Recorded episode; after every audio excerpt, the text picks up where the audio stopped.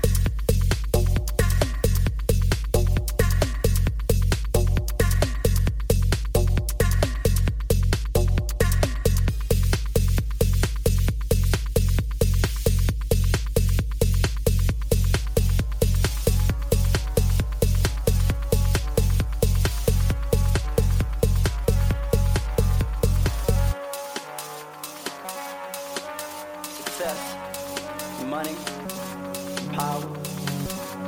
And I opened my eyes to see that all these gods were dead. I had been duped, hoodwinked, bamboozled. This time, the false savior was me. You see, I've come a long way from that altar on the night I thought the world would end, from a world where people spoke in tongues saw suffering as a necessary act of God and took a text to be infallible truth. Yes, I've come so far and I'm right back where I started.